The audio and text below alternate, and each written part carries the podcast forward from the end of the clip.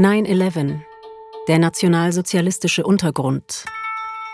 Eine Maschinenpistole vor einem roten Stern. Kofferbomben, der deutsche Herbst. Ein explodierender Mülleimer am Eingang des Oktoberfests.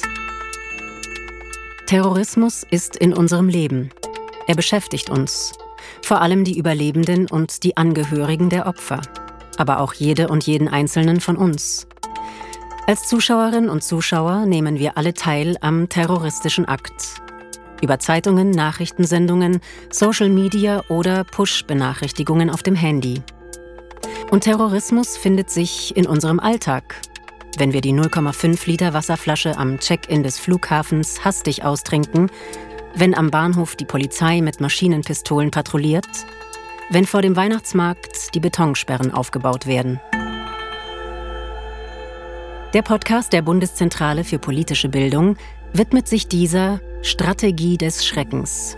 Durch die insgesamt 20 Folgen führen unterschiedliche Journalistinnen und Journalisten Menschen aus Medien und Kultur. Zu besprechen gibt es viel. Was ist Terrorismus? Woher kommt er?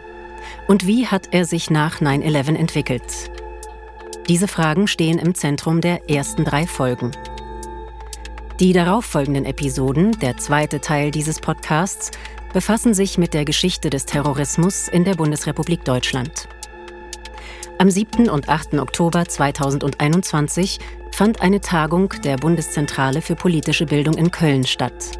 Expertinnen und Experten diskutierten dort gemeinsam über Terrorismus. Mit ihnen wurden Interviews geführt über aktuelle Phänomene, Hintergründe und über den richtigen Umgang damit.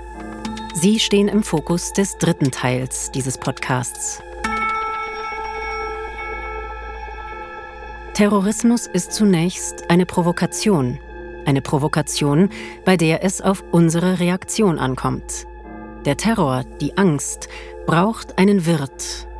Wenn wir uns dieser Angst hingeben, vollenden wir den Grundgedanken des Terrorismus.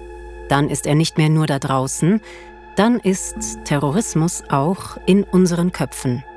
Dann geht die Strategie des Schreckens auf.